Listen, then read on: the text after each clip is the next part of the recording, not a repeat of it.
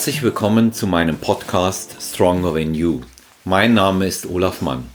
In der heutigen Folge begrüße ich Ronny Rockel, einen der erfolgreichsten deutschen IFBB Profi-Bodybuilder der letzten 20 Jahre.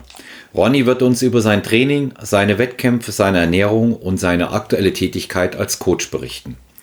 Ich bin ganz gespannt, was uns Ronny zu erzählen hat, vor allen Dingen, was er backstage erlebt hat, was er auf der Bühne berichten kann und natürlich auch, wie es ist, wenn man sich permanent wieder für Wettkämpfe motivieren und in Shape bringen muss.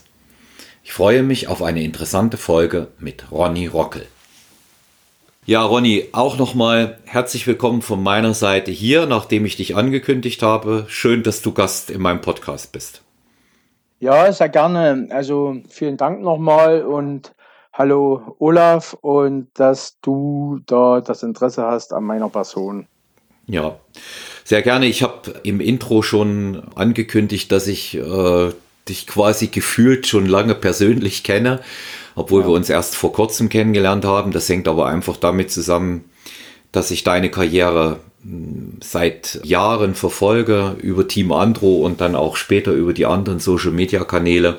Du kommst genau wie ich auch aus dem Osten. Da ist wahrscheinlich auch noch eine andere Verbindung dann da. Und für mich warst du genau, im genau. Bodybuilding genau. immer ein ganz, ganz großes Vorbild.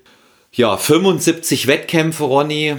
Einer der erfolgreichsten Bodybuilding-Profis in Deutschland der letzten 20 Jahre. Ganz einfach mal gefragt, wie geht's dir heute? Ja, äh, also so rein gesundheitlich, körperlich sehr gut und so vom Privatleben auch, also oder wie sagt man, und Geschäftsleben, also wie gesagt, ich ja, bin ja genau. selbstständig und äh, arbeite aber noch in einem Fitnessstudio. Und mhm. ja, mir war es halt immer wichtig, dass ich mal nach Beendigung meiner Karriere also eine Tätigkeit mache, äh, wo ich halt, äh, wie soll ich denn sagen, glücklich bin und äh, hm.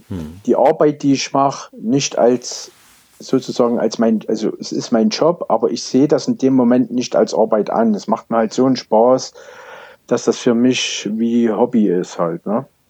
Und das habe ich nun und ja, also von daher äh, ist man auch immer ziemlich entspannt und nicht gestresst. Du machst auch auf mich äh, ganz entspannten Eindruck, ähm, wann immer wir uns hören oder wenn wir miteinander zu tun haben.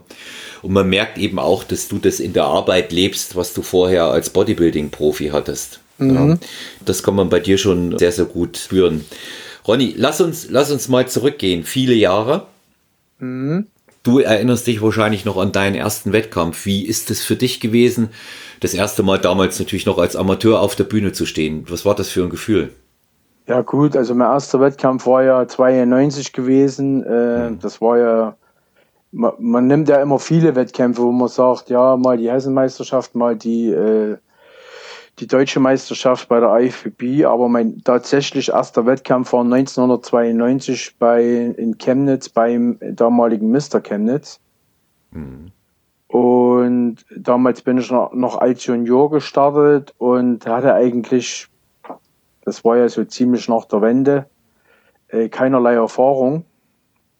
Und bin damals noch bei den Junioren gestartet und bin damals äh, Dritter, also Dritter von drei geworden. Und ja, das war halt so erstmal die Erfahrung und äh, man war dann halt erstmal enttäuscht, aber äh, ja, man hat dann gewusst, okay, alles klar, so ist Bodybuilding, so sieht das aus und man hat dann halt einfach weitergemacht.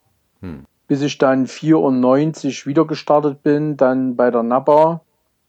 Bin dann erstmal auch unter ferner Liefen ge gelandet, also habe dann einen dritten bei der Hessenmeisterschaft gemacht, dann bei die Männer und bin dann irgendwie nicht in die Top 10 gekommen bei der deutschen Meisterschaft.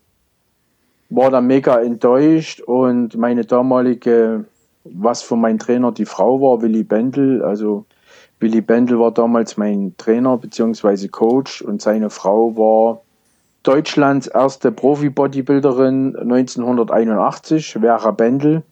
Mhm. Der Willi ist jetzt mittlerweile gestorben, da war 78 geworden, hatte zum Schluss schwere Alzheimer. Und ähm, ja, die Vera hatte damals gesagt, Ronny, du bist ein ungeschliffener Diamant. Ich habe das damals gar nicht für irgendwie so. Habe halt gedacht, ja, das sagt man halt so, ne? Ungeschliffener mhm. Diamant. Was, dass ich dann das Jahr drauf mich so verbessert habe durch die Unterstützung von meinem Coach, dass ich dann die äh, deutsche Meisterschaft gewonnen habe und bin dann Dritter bei der WM geworden. War dann 23 oder fast 24 Jahre alt. Ja, genau, nee, 94 habe ich das erste Mal mitgemacht, da war ich 22 und dann 95 war ich 23 und dann kam die Idee mit dem Profi werden, weil ich mhm. dachte, von 17 oder 18 Leuten bei der WM bin ich Dritter geworden, gleich beim ersten Anlauf und habe halt dann gedacht, okay, damit will ich mein Geld verdienen. Habe mir aber keine Gedanken gemacht, wie oder was. Ich wollte einfach nur Profi werden. Ich meine, heutzutage kann man Profi sein. Man ist ein Profi, man hat einen Sponsor oder man ist ein Profi, man hat einen sehr guten Sponsor oder man ist ein Profi und muss noch arbeiten gehen. Also die Pro-Card, das bedeutet gerade heutzutage gar nichts mehr. Aber damals vor 10 oder 20 Jahren war das halt noch was gewesen. Das hatte noch einen gewissen Status. Heutzutage gibt es so viele Pro-Qualifier, jeder wird Profi. Dann gibt es noch die ganzen Klassen, keiner blickt mal richtig durch. Und äh, ja, da bin ich auch dann raus. Also ich interessiere mich eigentlich nur für die für die Bodybuilding-Klasse und für das Classic Bodybuilding, aber für das ganze andere, das ist da, da habe ich auch jetzt nicht den, die, den Einblick, aber so in dem Profi-Bodybuilding-Bereich, da bin ich immer so auf dem Laufenden. Mhm. Aber wie du mich schon fragtest, ja, natürlich war dann damals dieser, wo ich dann deutscher Meister geworden bin, das bei der NAPA und dann dritter bei der WM, äh, ja, das sind natürlich Sachen, äh, wo man sagt, also an dem Tag fühlt man sich halt wie ein frisch gekrönter König halt. Ne? Hm, ja. ja. Und die Bühne selber, also ich, wenn ich dich auf der Bühne gesehen habe, live habe ich dich zweimal gesehen. Ich habe dich aber eben natürlich auch immer in den Videos, in den ganzen Bodybuilding-Boards und zuallererst mal auf Team Andro da äh, verfolgen können.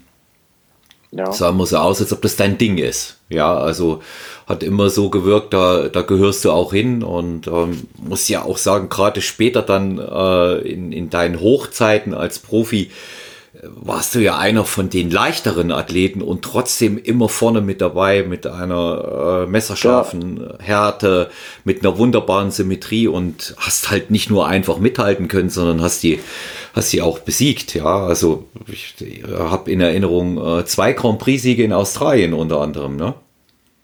Nein, also es war einer und dann nochmal zweiter, hm. aber, aber einmal ja, zweiter. Hm, es, ja. es war, wie gesagt, äh, gut, äh, wo ich zweiter war, war der Dexter vor mir und das ist halt ja. nochmal eine andere Hausnummer und äh, da ist er immer noch aktiv, also noch dabei und hat jetzt die meisten äh, Grand Prix-Siege 26, also, also das führend.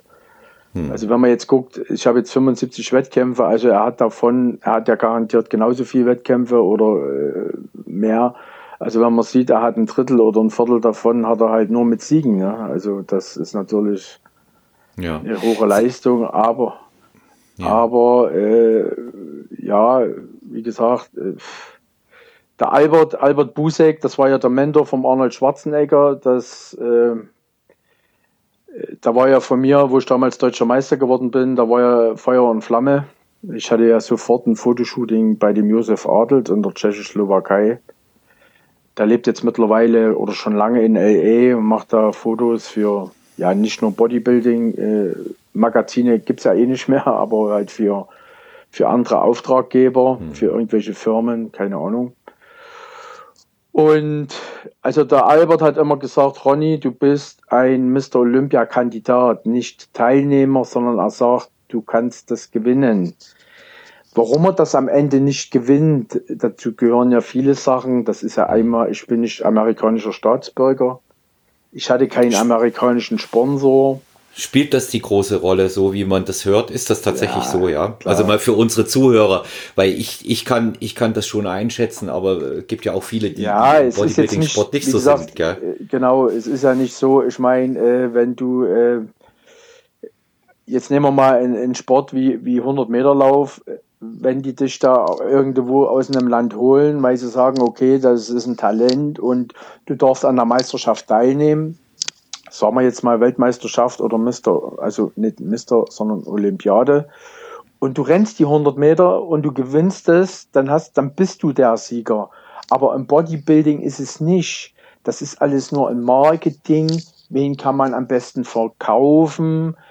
Ist man schwarz? Ist man weiß? Das spielt halt alles mit rein. Mhm. Also ich weiß, äh, ich habe ja nur viele Gespräche mitgehört und dass damals das so war, äh, der Günter Schlierkamp war ja auch äh, Profi, der an die USA gegangen ist und nur deswegen hatte er eine Chance, äh, ich glaube Dritter war es, war mit das beste Ergebnis, was er hatte.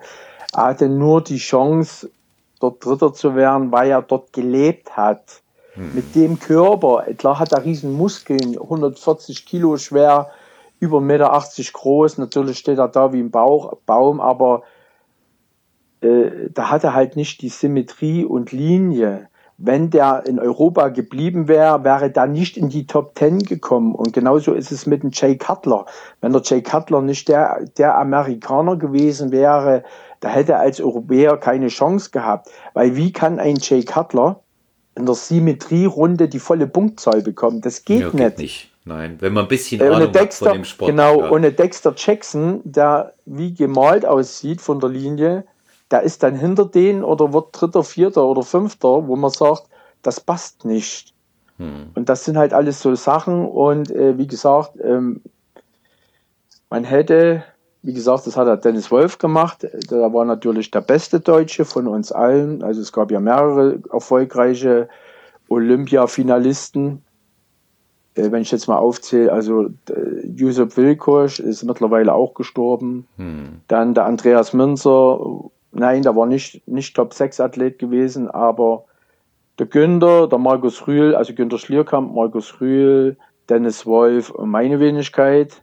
Und Roland, ne? Chirlock. Roland, Roland Chirlock war aber auch kein Olympia-Finalist, da war nicht hm. in der Top 10 gekommen. Ja. Aber jetzt mal mir Viere, also ich glaube nicht, dass es das nochmal gibt, aber wie gesagt, das war ja auch ein Verhängnis von Markus. Markus hätte auch nach Amerika gehen müssen dann wäre er auch weiter vorne gelandet und ich bin ja auch hier geblieben und ich bin ja hier geblieben wegen meiner Mutter. Ja. Ansonsten hätte ich damals als Profi auch den Sprung über einen großen Teich gemacht, um da erfolgreich zu werden. Aber äh, wie gesagt, das Interesse war ja dann da von MD und Flex Magazin. Also ich hatte ja viele Shootings und die wollten auch mehr. Aber damals, äh, mein Management war halt damals äh, so gewesen, dass das nicht, nicht machbar war, um das jetzt mal so auszudrücken. Mhm. Ja. Ja, aber da, da muss man sagen, äh, erstmal ganz großen äh, Respekt vor den vielen Teilnahmen beim Mr. Olympia. Ich meine, die Qualifikation ist ja, über die Jahre ja tatsächlich nicht leichter geworden. Jetzt wird es wieder ein bisschen leichter, weil die, ja, weil die Pro-Cards ja vom Himmel regnen auch. Und dann muss man mal dazu sagen, du hast auch einige Top Ten und natürlich auch Finalplatzierungen gehabt. Ja? ja. Und das muss man, das muss man erstmal schaffen, weil ja, wie gesagt, du beispielsweise auch um einiges leichter warst als die anderen Athleten in dem, in dem Line-Up, in den ja. Line-Ups, ne? Und ähm, ich meine, das war natürlich auch immer klasse, dich dann da oben zu sehen. Schmale Taille. Ich habe immer so verglichen, wenn ich mit anderen gesprochen habe, bei Ronny sehen die Muskeln immer so aus, wie wenn der eine Rüstung trägt. Ja, also hm. wenn du abgezogen warst und, und du standst oben, habe ich wie, wie, eine Rüstung, ja. Also so hm. auch der Look und mir hat das immer total gut gefallen und dann hattest du, du hattest dann auch immer dieses lässige Grinsen da oben, diese eine Pose, ähm, wo du ähm, die, die Hände so zusammengreifst, diese Brust-Schulter-Pose so nach vorn, ja, wenn im ja. Line-Up steht und dich vorgestellt hast. Das hat mir sehr imponiert. Also das ja. muss ich sagen, hat mir, hat mir gut gefallen und ich habe auch wirklich immer gehofft, dass das für dich nochmal noch mal dann auch äh, ganz nach vorne geht. Aber wenn wir, wenn wir jetzt auch so sprechen, wie die, wie die Leute aussehen, wie die, wie die Line-Ups sind, wie die Athleten sind, was, was glaubst du, was braucht jemand heute, um IFBB-Profi zu werden? Was braucht es, um ganz weit vorne zu landen, so wie du es geschafft hast? Was gehört dazu? Also ich gehe jetzt, rede jetzt mal von mir. Also bei mir war es Genau, ja so, dir, ich bin ja. ja. damals, wo ich ja bei dem Willi gelandet bin, ja, weil ich ja sagte, 1994, ich bin damals rüber, weil meine Schwester dort gelebt hat, weil die sind schon 86, 84 haben die die Ausreise beantragt. Und äh, ich war ja, hat ja, mein erster Beruf war ja Fliesenleger, war hier viel auf Montage gewesen und damals war halt die Zeit, ja, es hat halt keinen interessiert, hast du eine äh, Auslöse bekommen oder nicht. Das war friss oder sterben. Dann habe ich gesagt bei der Firma, ich kündige und habe gesagt, okay, jetzt probiere ich es mal im Westen Arbeit zu finden. Bin dann rüber zu meiner Schwester, also in die Richtung Offenbach, Oberzhausen, ist bei Frankfurt, Frankfurt-Main. Und äh, bin dann über Umwegen halt, weil ich ja dort gelebt habe, in diesem Studio Vera und Willy Bendel, also Willy Bendel und Vera Bendels Sportstudio. Und da war, das war halt so Oldschool-Studio, da waren die ganzen, ähm, die Amis waren dort stationiert, die haben dort trainiert, das waren da alles so riesen Büffel. Aber zu der Zeit, wo ich damals dort kam, waren die alles so ein bisschen am Abrücken, weil ja, wie gesagt, es gab ja nicht mehr die, äh, die DDR, also die haben dann viele Leute dort abgezogen. Und äh, ja, jedenfalls habe ich bei dem Willi halt trainiert und die Vera muss mich wohl gesehen haben, weil der Willi kam irgendwann mal zu mir und hat gesagt, also ich hatte damals 75 Kilo, also ich hatte schon eine Zeit lang trainiert. Zu Hause, im Studio hier. Und zu mir hatte mal ein Kumpel gesagt, du musst den Westen, du, nur im Westen kannst du was werden. Und immer ja mit diesem Westen, Westen halt. Na gut, jetzt war ich halt in dem Westen und der Witz war gewesen, ich habe erst in dem normalen im Studio trainiert und wollte dann wieder in das Studio gehen und dann kam mir einer mit dem Auto entgegen und hat dann gesagt, hey, du bist doch hier der Neue, da in dem Studio. Da sag ich, ja, und sagte, ja, das Studio ist abgebrannt. Das war schon toll. Wie, wie soll ich Ja. jetzt trainieren? Dann muss ich mal wieder in das Studio. Und da sagte du an deiner Stelle, ich würde nach Steinheim gehen, Hanau, da ist da Vera, da ist die Vera und da Willi Bendel, geh da mal hin, das würde dir bestimmt gefallen. Gut, das waren jetzt auch keine sechs Kilometer oder was, bin ich da hingefahren. Die waren aber zu der Zeit im Urlaub. Ich habe dann dort einfach angefangen. Also mich hatte dort ein Mitarbeiter aufgenommen. Habe dann dort trainiert. Ja, und irgendwann mal kam die wieder aus drei Wochen Thailand-Urlaub und habe dann halt die Vera gesehen. Die hatte natürlich für die damalige Zeit als Frau noch nie gesehen. Äh, 85 Kilo mit so einem Genick, aber wie gesagt, äh, eine hübsche Frau gewesen, nicht so eine Brockenhexe. Und äh, jedenfalls, äh, ja, und die muss mich wohl, die hat dann mal zum ihrem Mann gesagt, guck dir mal den an, der ist gemacht fürs Bodybuilding. Und dann hat er mich angesprochen, dann habe ich gesagt, was, ich habe nicht Spiegel, ich sage, ich sehe nicht. Ja, und da hat er gesagt, okay, hättest du mal Lust an einem Wettkampf? Und dann sage ich so, nee, nee, ich trainiere hier für mich. Also das war für mich überhaupt nicht irgendwie äh, in keinster Weise ein Ziel gewesen.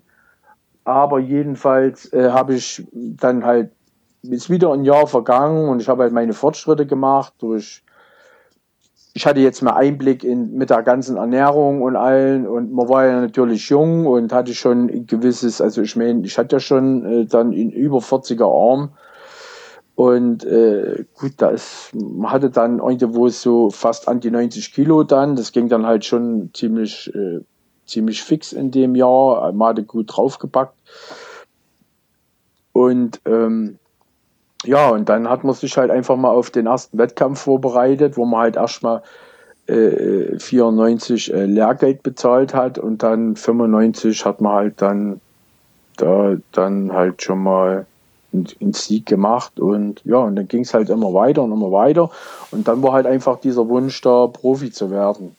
Das hat dann nochmal sieben Jahre gedauert, weil ich halt über die NAPA starten wollte und du konntest aber nur Profi werden, wenn du den Mr. Universum gewinnst.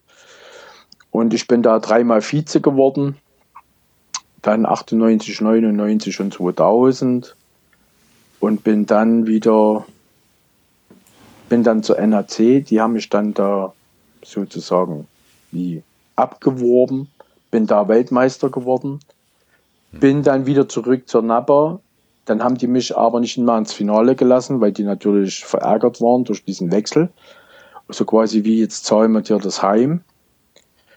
Ja, und dann kam halt der Entschluss, bei der IFBB zu starten. Und dann habe ich, hab ich gesagt, ähm, ich, viele Leute haben auf mich eingeredet, ich sollte das nicht machen. Und dann habe ich ganz klipp und klar gesagt, ich bin jetzt 30 Jahre alt. Ich trainiere jetzt so lang. Habe so viele Wettkämpfe gemacht, erfolgreich, ja, dreimal Vizemeister Universum. Ich habe gesagt, wenn ich jetzt hier nicht meine Klasse gewinne, ist für mich hier Feierabend, weil dann ist für mich dieser Kosten-Nutzen-Aufwand, das ich sehe da keinen Sinn drin. Ja, dann habe ich halt mitgemacht und habe halt alle vier Meisterschaften, ich musste ja die Qualifikation mitmachen, habe halt die äh, Süddeutsche, also die Süddeutsche hier, Baden-Württemberg hier, äh, bei, oder jetzt hier Bayerische hier äh, mitgemacht dann die Sachsen-Thüringen-Meisterschaft und dann nochmal die Magdeburger Meisterschaft, habe dann die, überall einen Gesamtsieg gemacht, die deutsche Meisterschaft einen Gesamtsieg mit 9 zu 0. Ja, und dann hat mich der Albert angerufen und hat gesagt, Ronny, du kannst jetzt auf die EM oder WM Qualifikation, aber du kannst auch direkt die Pro-Card bekommen. Ich habe gedacht, ich höre nicht richtig. Mhm. Habe gesagt, ich nehme sofort die Pro-Card. Ja, und dann war sie Weihnachten im Briefkasten drinne gelegen, frisch Wunderbar. aus, Schön. frisch aus New York von damals Präsident Wayne DeMilia. Bin dann auf meinen ersten Prix, ja. bin Sechster geworden und äh, der Wayne DeMilia kam sofort zu mir und hat gesagt, weil man musste ja auf gewisse Grand Prix muss man alle Kosten selber tragen. Flug, ja. Hotel. Welcher Grand Prix war das, wo du Sechster ja. geworden bist? Welcher war das? Welches Land? Das war Italien, der Maximus Italien. Grand Prix. Mhm. Ähm, die kamen alle von der Arnold Classics. Der äh, Cutler war Gaststar. Gewonnen hat damals Darim Charles, keiner weiß warum. Und zweiter war Markus Rühl. Dritter war Dexter Jackson. Vierter war äh, Cloud Kroig, das war ein Kanadier. Fünfter war Troy Alves und da wusste ich schon, ey, die haben mich ja beschissen. Ich hätte ja mindestens Vierter werden müssen. Also ich hatte auch schon die Vergleiche gleich mit dem Markus und mit dem ähm, mit dem Dexter. Also, und dann hat man die Bilder gesehen, damals halt noch mit dem Fotoapparat, es gab ja kein Handy, äh, hat man dann die Bilder gesehen und hatte eigentlich zum Dexter bis auf ein paar Feinheiten, war da jetzt nicht groß Unterschied. Ne? Hm. Dexter war ja schon ein erfolgreicher äh, Arnold Classics äh, Finalist und und ja, und dann kommt der Mia zu mir und hat gesagt, hier, ich lade dich ein zu New York Pro und äh, ich übernehme alle Kosten. Wow. Also Hotel, Flug, also Hotel, Flug und Spesen halt. Ne? Das ist mal ganz was anderes dann, gell? Ja. ja. Wie gesagt, ich hatte einen Sponsor, der hätte mir das eh bezahlt damals. Es war damals noch Goldfield gewesen und hm. äh, ja, dann sind wir halt darüber geflogen. Natürlich äh, ist auf einer New York Pro oder damals Night of Champions hieß. Ja. Das sind nicht 20 Starter, da waren es damals, glaube ich, 38 oder ich glaube einmal 38, wo ich mitgemacht und einmal waren irgendwie über 40. Also, und da bin ich einmal 14. und einmal 15. geworden. Also erst 15., dann 14.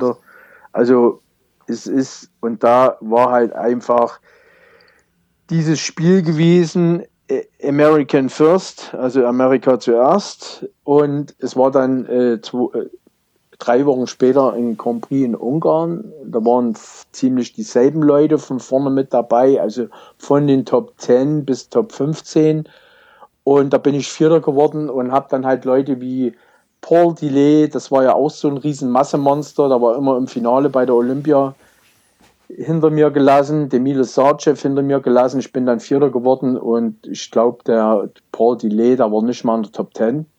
Und der Milo Sarcev war, glaube ich, Achter gewesen, da war ich Vierter. Ja, das waren dann so die, also das erste Jahr ging ganz gut los. Wie gesagt, der Maximus Grand Prix mit dem sechsten Platz, dann die Night of Champions mit einem 15. Platz. Und da war der Jean-Pierre Fox, das war ja auch so ein riesen Massemonster, da hatte ja. sich ja die Beine abgerissen gehabt, 2002 mhm. oder 2003 bei einem Fotoshooting mit dem Chris Land, da war dann auch wieder dabei, aber er hat seine Beine nicht mehr eingekriegt. Da waren nicht mal unter die Top 20. Also da waren Leute dabei, wo man sagt, ja Wahnsinn. Und dann war auch noch dabei dieser Algarni, der die 2012 äh, letzten Jahres gewonnen hat, als, also bei der Mr. Olympia, der, der Mr. Olympia von der 2012 2019, der hat damals mhm. mitgemacht und war unter ferner Liefen. Also irgendwo hinten halt, also gar nicht mehr mit, mitgezählt als Platzierung halt. Ne? Mhm. Es gibt ja dann ab dem 20. Platz, sind ja alle auf dem Sammelplatz, damit niemand die, sagen wir mal, die Arschkarte hat. Ne? Mhm. Ja, ist nicht so doof Und, aussieht auch. Ne? Ja, damals hatte gewonnen dann die Night of Champions 2003 der Victor Martinez. Da ist er auch noch, glaube ich, aktiv oder Der nicht ist noch mehr aktiv, ja. Ja. aber nicht mehr, nicht mehr unter den Top 6 halt, ne? Nein. Weil ja gut, klar, man muss halt sagen, das Alter zeichnet uns alle und ähm, da ist er auch mit betroffen, aber ich fand, dass er letztes Mal ein sehr gutes Paket hatte, wurde glaube ich Neunter oder so bei der Arnold Classics oder so und Mhm. ja, das sind halt die Kollegen halt, wo man kennt, ne, mit denen man halt jahrelang konkurriert hat. Dexter Ja. Jackson, Johnny Jackson, Victor Martinez, ja, also Dennis James, Markus Rühl, Ja. also mit den Leuten, ich habe mit auch noch mit den alten Leuten auf der Bühne gestanden, gerade wie mit dem Ronnie Coleman oder mit dem Chris Gourmier und Du hast Große den noch Namen. live erlebt, ne? Auf der Bühne gemeinsam, Ronnie Coleman, ne? Nun, Ronnie Coleman, äh, wie gesagt, äh, habe ich das erste Mal 2004 auf dem Holland Grand Prix, da hat er 136 Kilo gehabt und auf dem England Grand Prix und dann 2005 Mr. Olympia, wo er das letzte Mal gewonnen hatte. Dann 2006 habe ich ihn nochmal erlebt, dann nochmal 2007. Da ist er Fünfter geworden, ich war Elfter. Der Dennis Wolf war damals, nee, Dennis Wolf war Fünfter, äh, Ronnie Coleman war Vierter und ich war Elfter. Aber es waren 24 Teilnehmer, also da war der elfte Platz auch nicht schlecht. Aber man hat sich natürlich geärgert, dass man nicht den zehnten bekommen hat. Aber das war dann ein Athlet, der war wieder Amerikaner und Muscle-Tech, also äh, riesengroße Firma. Die machen äh, 50 mal so viel Umsatz wie hier die Firmen in Europa. Und das zieht Ja, natürlich. die haben den ne? größten Markt, ne? Die haben den größten Markt und da, da geht's dann, da geht's dann schier ums Geld. Was sag, was sagst du heute? Ähm, aktuell Ronnie Coleman, kein, kein besonders guter Zustand, was so die Physis angeht, ne? Die vielen Operationen, ja, kann, man- Ja, kann man nur hoffen, ja, dass er sich äh, erholt, ja. Ja, das ist natürlich bitter, weil ich habe damals gesagt, ich war damals mit einem anderen deutschen Athleten hinter der Bühne gestanden und habe gesagt, ey, guck dir den Ronnie Coleman an. Da hing so mit dem Oberkörper auf so einem Geländer, hat sich da abgestützt. Und hüben drüben der Latissimus, da hing ja runter wie bei so einem Flugzeug, bei so einem amerikanischen Jumbo-Flieger. Hm. Dann sag ich, das gibt's ja nicht, guck dir den an. Ich sag's, und dann habe ich gesagt, selbst wenn dann immer trainiert, wird da immer noch 110 Kilo wiegen. Und dass es aber jetzt so einen schlimmen Verlauf genommen hat, das ist natürlich sehr bitter und traurig. Ich habe ihn letztes Jahr auf der FIBO getroffen, nicht auf der FIBO, sondern außerhalb von der, da stand er gerade mit, mit, mit irgendwie Verwandten oder Enkel oder was. Er saß im Rollstuhl äh, an der Ampel. Und dann bin ich hin und habe ihn halt angesprochen, aber er hat mich sofort wiedererkannt. Ne? Mhm, schön. Und hat immer noch ein Lächeln drauf, also ähm, ja, also ein sehr sympathischer Ja. Mensch und halt traurig, dass es halt ihn so erwischt Ja. hat. Aber er sagt ja, er wird es wieder so machen. Ja, sagt er, weiß ich. Und Ja. er, ja, man hat es ja in dieser Netflix-Dokumentation The King über ihn gesehen und da kommt er natürlich Ja. auch sehr, sehr sympathisch rüber. Das muss man sagen. Also er beklagt sich ja nicht. Das tut er nicht. Nein. Ja, was ihm da, was ihm da passiert ist, das erträgt er wirklich äh, absolut stoisch und kann sagen wie ein Mann. Da hörst du kein Jammern und der zieht das halt einfach durch. Ähm, aber war, war auch äh, einer der ganz Großen, wenn nicht der Größte. Ne? Er war der Größte. Ja, glaub, Gut, schon, äh, wie oder? gesagt, es gibt nur einen, der auch acht Mr. Olympia hat. Das war damals dieser Lee Henney, Ja, auch ein farbiger. Vor Yates, vor der Und Yates-Zeit. Ja, der, ne? ja, genau. Da hat er auch, war 1,81 Meter, hatte 113 Kilo, aber super Linie Mhm. halt, aber nun nicht mehr vergleichbar mit dem jetzt. Aber äh, der Lee Henney, der, ja klar, und der Yates hat ja dann diese, äh, diese Monster-Ära eingeführt und ja, klar, gefolgt von Ronnie Coleman halt, ne? Also, Von, von, von Lee Haney stammte der äh, Spruch im Zusammenhang mit dem Training, das hat mich auch beeindruckt, äh, stimulieren und nicht zerstören. Genau, Ja, hat, genau. hat er gesagt, ja. genau. Genau, ja. Ganz, auch ein ganz interessanter Typ, was der alles jetzt so macht. Dem, dem geht's gut, glaube ich. Der hat, der hat keine Probleme, auch gesundheitlich nicht. Ja, der wirkt, der wirkt da frisch. Ja gut, dann kam, Ja, der kam Witz, je, da, was hieß der Witz? Aber da war ja schon mit 23 Mr. Olympia und mit 30 Ja. war achtmal Mr. Olympia und dann hat er, oder 31 und hat dann aufgehört, ne? Ja. ja gut, die sind das, heute, das, sind sie das erste Mal mit 31 oder 32, wenn überhaupt Mr. Olympia. Ja, ich bin ja mit 30 Profi geworden, hat der ja. 8 Olympia oder äh, ja 31, äh, 8 Olympia-Trophäen, das ist ja, das ist, das, das, das, das, das sind Lichtjahre. Hm. Also ich meine, gut, das verstehen nur mir als Sportler, als Insider, wenn da jemand zuhört, der mit dem Sport nichts zu tun hat, da kann das alles jetzt nicht nachvollziehen, was wir hier reden. Ja, natürlich. Ja. Aber, Aber darf, so dafür, halt. dafür, dafür ist es unser Sport. Ne? Genau. Dann, dann Yates, die, der ja diese neue Ära da mit diesen ja, Masse-Monstern, wie du es auch gesagt hast, eingeleitet hat. Wobei man dazu sagen muss, dass gerade Yates in seinen in seinen ersten Jahren als Mr. Olympia noch äh, durch seinen unwahrscheinlich körnigen, harten Look da beeindruckt hat, ja. Und ähm, das sah schon, das sah schon gut aus, ne? War ja auch dann seit langem mal wieder jemand, äh, wo nicht farbiger Athlet so weit vorne war. Ja, ja also ähm, wie gesagt, ich weiß noch, ich hatte ja damals, das waren so genau 91, dann habe ich hier in so einem neuen Studio trainiert, was bei uns in dem Ort aufgemacht hat, wo ich gewohnt habe. Und dann hing die Poster dran. Und dann habe ich mir damals gedacht, ja gut, was haben sie denn an dem? Also mir ist es damals nicht so bewusst geworden. Und da hatte der jetzt plus 106 Kilo. Dann hatte der das Jahr drauf, wo er dann das erste Mal gewonnen hat. Also da war ja, da hat ja mitgemacht, die, äh, da hat ja, ich glaube, war es gewesen, 90 hat er mitgemacht, die New York, die Night of Champions. Da mhm. ist er mhm. Zweiter ja. geworden. Gewonnen hatte der Mohamed Benaziza, der dann da dann später gestorben ist. Im Hotelzimmer vertrocknet ist, gell? Genau, ja. dehydriert halt. Ja. Also ähm, da war es ja auch so gewesen, da hat so viel Theoretiker genommen, dass selbst wenn der was getrunken hat, sofort wieder ausgeschieden ist. Mhm. Das ist ja so, das hat ja eine Nachwirkzeit und es hat halt einfach, war halt einfach too much. Ja, jedenfalls ähm, hat er dann das Jahr drauf die Night of Champions gewonnen und ist von der Night of Champions direkt auf die Olympia und ist sofort Vizemeister Olympia geworden. Mhm. 1900 neu, äh, 1991 und 92 hat er dann das erste Mal gewonnen. Ja, genau. Und da war Sechsmal hintereinander. Genau, und ja. dann war der Kevin Lefraun, also diese, ja, die laufen ja immer im Instagram, die laufen ja immer rund, also das ist ja immer. Hm. Aber ich gucke mir das jedes Mal gerne an und erinnere mich immer gerne an die Zeit, ne? Und ähm, ja, wenn man das sieht von früher mit diesen alten Olympia, wie gesagt, ich, ich hing ja, hing ja auch zu Hause, wir hatten die ganzen DVDs, bevor dann die CDs kamen. Äh, äh, nee, nicht DVDs, ähm, die äh, Video, VHS-Kassetten. Videokassetten, genau. Genau, und äh, weil von meiner damaligen Freundin, das war auch ein sehr, also so ein Kraftsportler halt, und da hatte das halt alles gehabt, und dann haben wir die ganzen, äh, am Wochenende, die Mädels sind auf die Piste gegangen und wir haben nur die, nur, nur ja, gefuttert ja. und die Kassetten ja. angeguckt, ne, die ganzen Mr. Olympia-Kassetten von, äh, was weiß ich, Lee Hennes Zeiten.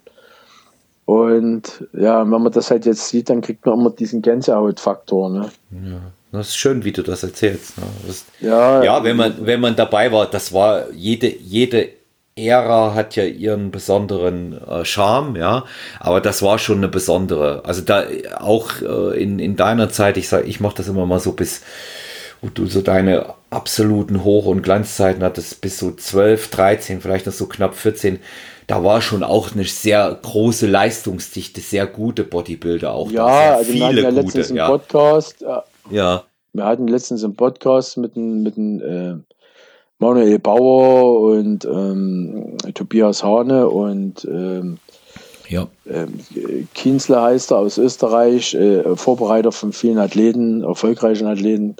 Und die, die, die, also die sind ja auch aus unserer, also, also der Kienzle und der Manuel, der Manuel ist ein bisschen jünger, aber er hat ja die Zeit mitgemacht, er hat mich ja damals mit vorbereitet, wo ja. ich damals auch sehr erfolgreich war bei Olympia und Arnold Classics. Aber die sagen das ja auch, dass die Zeit war halt damals irgendwie anders und wenn nicht sogar besser. Weil jetzt mit diesem ganzen Video und Instagram und äh, das macht ja das ganze Training kaputt. Und äh, da mhm. ich, wie gesagt, ich bin oldschool, ich ziehe mein Training durch und äh, ja, weil was nützt mir, wenn ich äh, äh jetzt mache ich eine Übung, dann mache ich wieder äh, 20 Minuten äh, Video, da bin ich kalt, das ist keine Reizsetzung, ne? Das ist alles nur ja. Ich, ver ich verstehe das auch nicht. Ich erlebe das bei mir im Studio genauso. Wenn ich beispielsweise in, ins Training gehe, ist das Handy im Spind. Ich nehme das Handy maximal mit zum Cardio, genau. ja, damit ich ein bisschen Ablenkung habe und das war's. Und ich nehme auch nicht, wenn ich coache, das Handy mit drauf. Ich möchte nicht, dass meine Klientinnen, Klienten und ich gestört werden dabei. Also für mich ist das auch äh, eine Frage des Respekts ja. und des Anstandes. Und genau. man sieht eben leider viel zu viel von dieser Filmerei. Ich frage mich auch, wie die Leute dort ein konstantes Training mit, mit einem guten Fokus durchziehen wollen. Training lebt davon, dass ich mich konzentrieren kann und vor allen Dingen dort durchziehe und nicht dort rumhample und einen Haufen Zeit verschwende. Ja, genau. das ist, es ist nämlich zum großen Teil auch, auch einfach Zeitverschwendung und ich gebe dir da recht, so bis 2010, 2012 war das noch anders. Das waren die Anfänge von dem Social Media. Da hat es noch Spaß gemacht, weil man zu allen Sachen via Livestream auch mal Zugang haben konnte, dass man dich jetzt in Las Vegas dann gesehen hat beim Mr. Olympia oder diese berühmten Vorberichte da auf Team Andro, wenn du begleitet wurdest, das war schon toll. Ja, das hat es früher nicht gegeben, aber es war, es war einfach auch eine Zeit, meine, da wusstest du, ja, hast den Zettel gelesen und hast gesehen, oh, äh, Markus Rühl, Dennis Wolf, Ronny Rockel, dann äh, im besten Fall noch Dennis James, wusstest, vier Deutsche sind am Start. Und die werden auf jeden Fall mitmischen vorne. Ja. Und das ist natürlich heute leider anders. Aber wieder Blätter anders verteilt. Ne? Andere Entwicklung. Ja. Ja, wie siehst, wie siehst du das deutsche, deutsche Profi-Bodybuilding aktuell? Was, wie würdest du es ja, einschätzen? Also für mich jetzt, ich meine, gut, äh, ich habe ja Teamkollegen, die sind ja auch bei GN, aber ja. also ja, ich sehe, ich sehe das, was wir momentan haben, kein Potenzial. Hm. Weil, ähm, ja. also ich meine, wie gesagt, ich komme nochmal drauf zurück. Damals, wo ich Sechster bei der Olympia war. 2010 war genau, das. Genau, ne? 2010 und 2007. Hm. Ich war 2008 war ich 14 und habe dann mit Manuel, da war mein Coach, haben wir den Sprung gemacht von 14 auf 7. Mhm. Manuel wird ja, übrigens auch bald Gast hier im Podcast sein. Wollte ich ja, noch unseren Zuhörern und Zuhörern sagen. Ja, freue ich mich auch sehr drauf. Ne?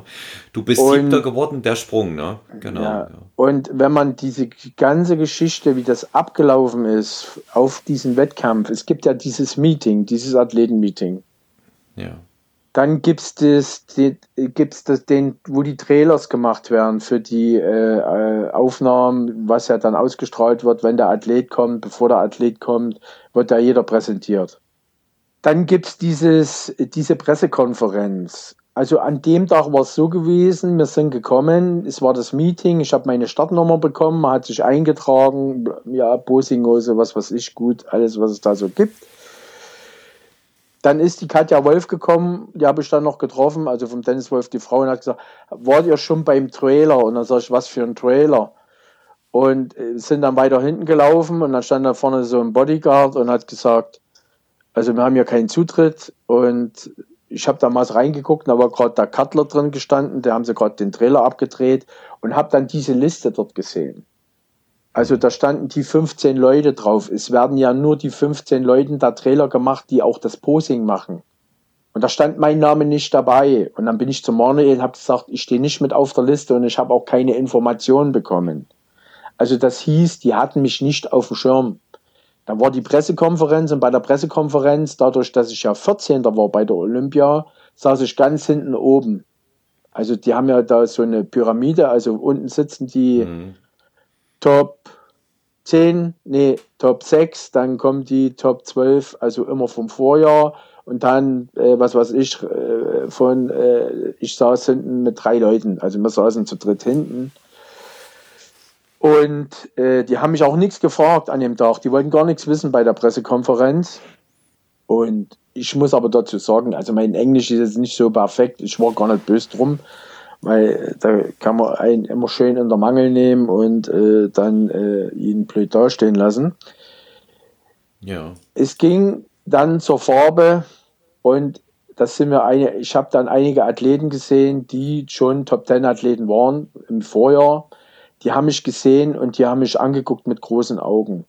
Und wenn dich jemand so anguckt, dann weißt du, irgend, es, es muss irgendwas gut sein. Hm. Ja, jedenfalls äh, haben wir unser Ding gemacht. Wir sind auch nochmal trainieren gegangen den Tag zuvor. Haben dann angefangen mit Laden oder haben erst ein bisschen geladen, um, um die Kohlenhydrate in den Körper zu kriegen, in die Muskeln nochmal trainieren. Also ein leichtes Pumptraining. Wir hatten mich noch gewogen an dem Abend und an den Abend hatte ich irgendwie 89, äh, 99,8 oder so. Mhm. Das ist relativ leicht auch. Für ja, dich, also ne? unter 100 Kilo und dachte schon, ja. scheiße, ich will 100 Kilo wiegen. Und dann Manuel hat gesagt, Ronny, mach jetzt bloß keine Scheiße. Ja. Mach nix. Ob du jetzt mit 100 Kilo da oben stehst oder mit 98 oder mit 97,5, das ist scheißegal. Du bist brutal. Ja gut, ich habe aber das, also das Körpergefühl ist ja so, das spricht immer was anderes. Das kennst du. Du bist leer und denkst, du hast nur noch einen Kopf und ja. alles andere ist weg. Also wie so ein Kopffüßler halt. Und ja, äh, ja wie gesagt, hinten Prejudging, du hast ja diesen Aufwärmraum hinten und äh, der erste zieht sich aus, der zweite zieht sich aus, mit der Farbe geht's los und alle klotzen dich an und dann denkst du, ja, warum klotzen die mich so an? Ne? Also, das ist mir auch so auf der deutschen Meisterschaft passiert, haben mich bei, also mein erster Wettkampf bei der IFBB, die haben mich alle angeguckt und dann denke ich immer, ja, was, was, was, was, was, was ist denn? Habe ich hier irgendwie hinten äh, Klopapier im, äh, in der Bosinghose, weil man ja dann das, ne, wenn man Farbe macht, mhm. macht man sich immer so Papier rein, damit man die Hose nicht dreckig macht. Nee, nee, alles gut, aber die, ja, die wussten damals schon, ich war deutscher Meister, ich bin ja der Gesamtsieger. Das stand ja vorher fest, einfach beim Wiegen. Also, so haben es mir die Leute erzählt halt, ne? Weil sie gesagt haben, wer will da ja dran vorbeikommen? Und jedenfalls so war es halt auf der Olympia gewesen und dann bin ich raus und bin halt, war dann mit im zweiten, im zweiten Vergleich gewesen, ja. Also, es waren dann halt äh, von Platz 4 bis Platz 8 haben sie die Leute rausgeholt, also erstmal die Top 3. Dann holen sie ja die Top 6 raus und dann schicken sie die ersten Top 3, wo sie denken, schicken sie wieder zurück. Und dann bleibt ja vom dritten bis zum neunten Platz, die bleiben stehen, also sechs Leute und da war ich mit darunter. Hm. Ja, bin dann halt, musste dann meine Einzelpräsentation machen. Und äh, die hat natürlich so gesessen, weil ich nur rauskomme und habe die Leute so verblüfft, die Judges. Ja, dann bin ich halt Siebter geworden und die hatten von mir kein Intro, weil sie mich ja gar nicht mit auf dem Plan hatten. Ne? Aber die haben mich mit reingeholt, weil die hinterher kamen dann Sean Ray, Bob Cicciarillo, was so die Moderatoren von der Mr. Olympia sind und haben gesagt, ey, du mhm. bist so brutal. Normal musst du den Victor Martinez schlagen. Der ist dann aber noch Sechster geworden, weil er halt schon ein paar Mal äh, Top, Top 6 Finalist war. Und an dem Tag war der Phil nur Fünfter. Und wäre ich jetzt Sechster geworden, dann hätte ich mit den, also schon damals war halt die, wie soll ich mal, die Leistungsdichte so gut, wo man sagt, man konnte mit die Leute halt mithalten. Ne? Hm. Natürlich hat sich das dann bei mir, was mir das Genick gebrochen hat, war halt einfach meine Diabetes, die dann 2011 hm. begangen hat. Bin dann nochmal auf die Olympia und auf der Olympia Daniela sagt, du warst noch brutaler wie 2010, aber in den drei Stunden, wo du hinter der Bühne bist und du hast Kohlenhydrate geladen, ist halt irgendwas schiefgegangen. Aber ich, diese Videos 2009 Olympia, 2010 Olympia, 2011 Olympia und auch 2012 Master Olympia, die gibt's ja, die sind ja drinnen im Netz. Die kann sich jetzt jeder Hörer, der hier zuhört, und sagt, ich habe überhaupt keine Ahnung, ich will das mal sehen, kann sich das ja angucken. Das ist ja drin. Du brauchst da bloß eingeben, äh, Mr. Olympia 2010, Pre-Judging, also Vorwahl, und dann kommt das alles. Das ist ja drin. Das ist ja das, wo ich sage, ich kann es mir immer wieder angucken, wenn sie es nicht irgendwann mal rauslöschen. Also von 2009, 2010, 2011, wo meine besten Platzierungen waren, 7, 6 und 9, also Platz 9, die sind drinnen im Netz und auch die Master Olympia, wo ich Top 5 geworden bin, also fünfter Platz. Und ja, also jetzt wollte ich noch was sagen, das ist mir der Faden gerissen. Aber wie das gesagt. War, war ganz interessant. Also du hattest den Bogen gespannt, Diabetes, das hat dir da das Genick gebrochen, genau. Und ich habe genau. aber 2011 trotz mit der Form, ich habe das Video gibt es ja noch, das ist gibt's ja noch drin und da sagt der Moderator, Rockel hätte trotzdem ins Finale gehört. Mhm. Trotz der Dings. Aber das Lustige war, Daniela war ja als Zuschauer drinnen gesessen und die hat gesagt, du warst so brutal, wo du rauskommst, du warst so scheiße in Form und der Detlef Herge, der auch ein guter Vorbereiter ist, der sagt, Mensch, ist der Ronny gut in Form? Und dann hat die gesagt, irgendwas ist schiefgelaufen, der war viel besser in Form. Mhm. So, und dann sagen die aber ja noch, er hätte ja trotzdem ins Finale, ins, ins Finale gehört. Aber ich wurde leider nur Neunter. Und dann ging so eigentlich so ein bisschen der Abstieg los, weil man halt einfach mit der Diabetes, es war halt einfach alles 30 Prozent schlechter. Also mhm. die Aufnahmefähigkeit, äh, immer, wenn man, wenn man, wenn, wenn der Insulin, äh, wenn der Blutzuckerspiegel zu hoch ist und man spritzt sich mit Insulin nicht, also nicht dagegen, dann kommt der Bauch raus, der Unterbauch und mhm. spritzt man sich das Insulin, dann zieht man Wasser unter die Haut. Also Kannst nichts mal, richtig machen. Äh, du hast die Wahl zwischen äh, Pest oder Cholera.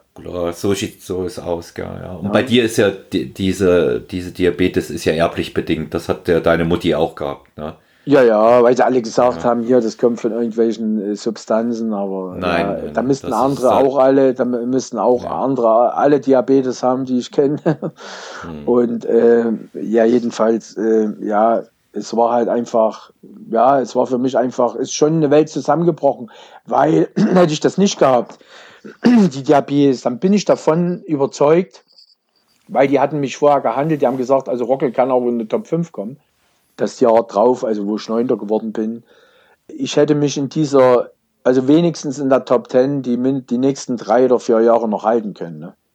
Die wären an mir nicht dran vorbeigekommen, aber natürlich, ja, hat es halt, bis ich das wieder richtig rausgefunden hatte, war halt die Zeit weggelaufen. Ne?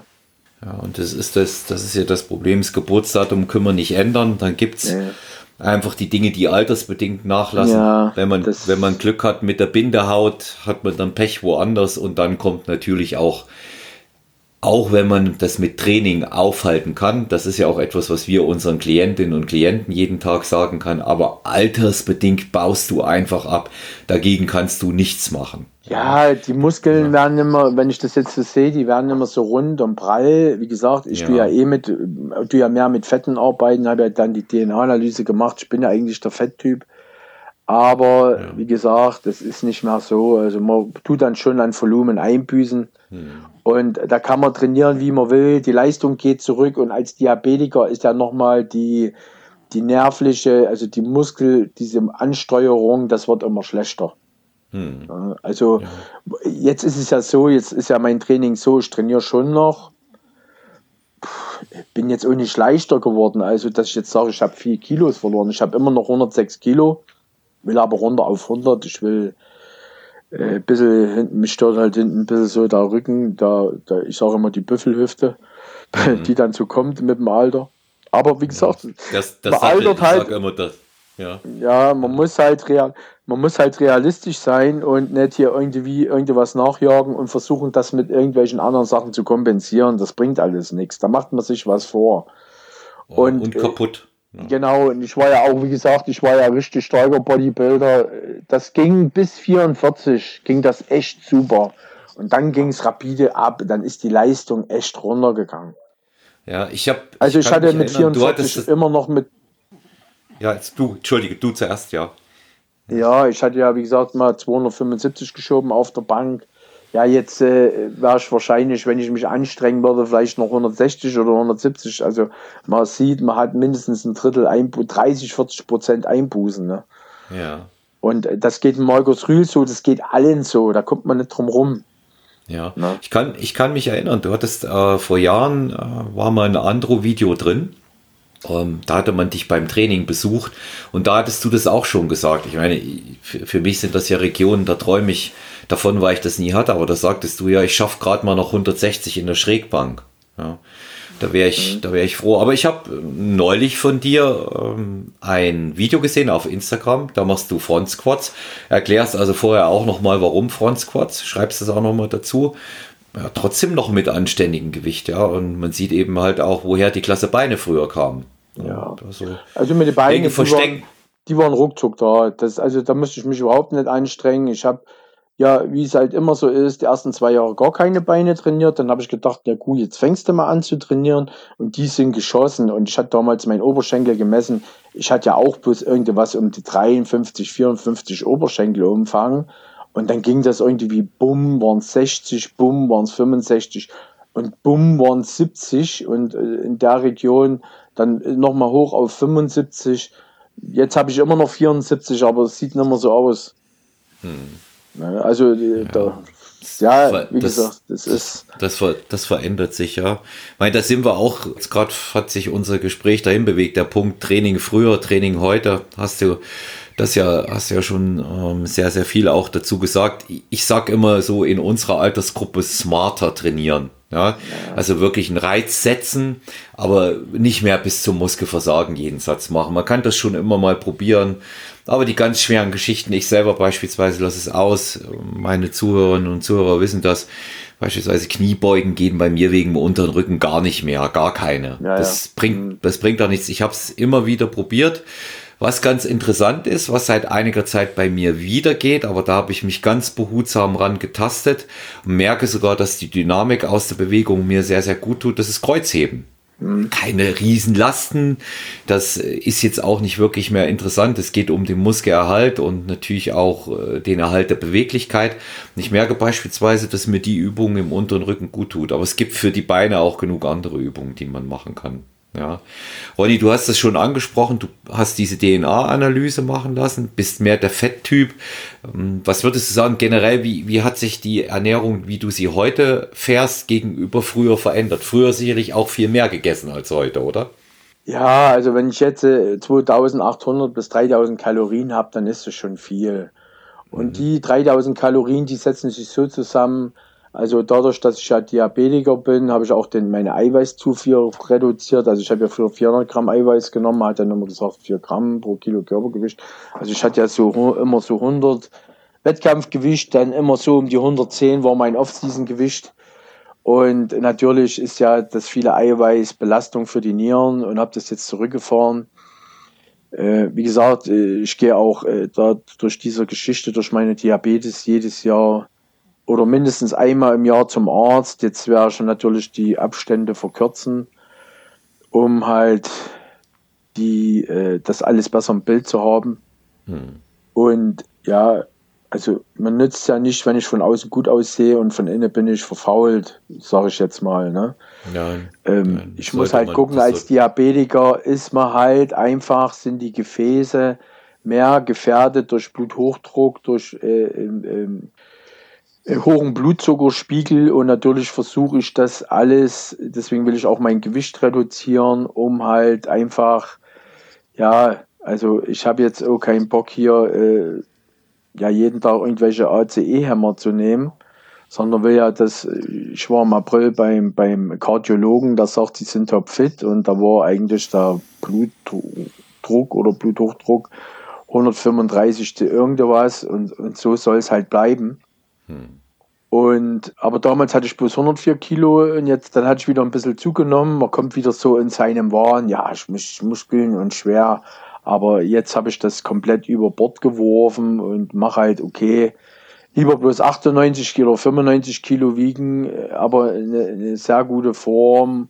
Also für mich jetzt, ich meine, gut, ich bin jetzt kein, keiner, also ich renne jetzt nicht mit, mit, mit, mit einem Trägershirt durchs Studio.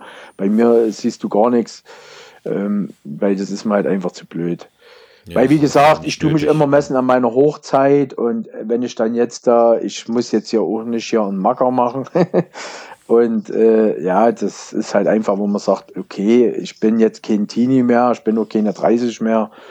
Äh, man sieht das alles entspannter. Ich habe jetzt ein Kind von sieben Jahren und jetzt haben andere Prioritäten mit dem Vorrang. Und aber äh, ja, also wie gesagt, ich gucke, dass ich meine 250 Gramm Eiweiß habe, dann habe ich vielleicht meine 200, 200 bis 250 Gramm Kohlenhydrate, was jetzt nicht viel ist für 100 Kilo Körpergewicht. Mhm. Und der Rest besteht aus Fetten, also gute Fette.